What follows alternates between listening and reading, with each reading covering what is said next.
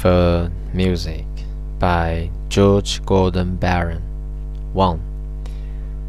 There be none of beauty's daughters with a magic like thee, and like music on the waters is thy sweet voice to me.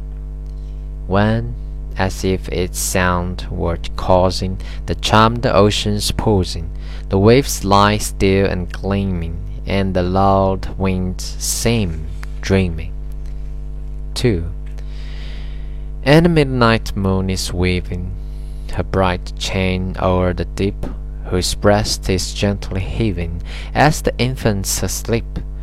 So the spirit bows before thee to listen and adore thee with a full but soft emotion, like the swell of summer's ocean. 乐章，美国乔治·戈登·拜伦。一。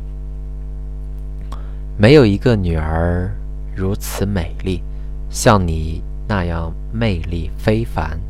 那漂浮在水中的乐符，是你对我的甜蜜诉说。这声音仿佛让迷离的大海停止了咆哮，静静的柔，静静的波浪闪烁着光芒，柔和的风儿如梦境一般。二。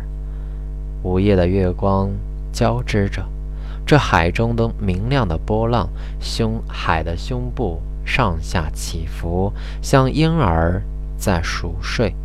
我的灵魂跟随着，跟随在你身后，倾听、崇拜着你，也如这夏日海洋的浪潮，充满温情。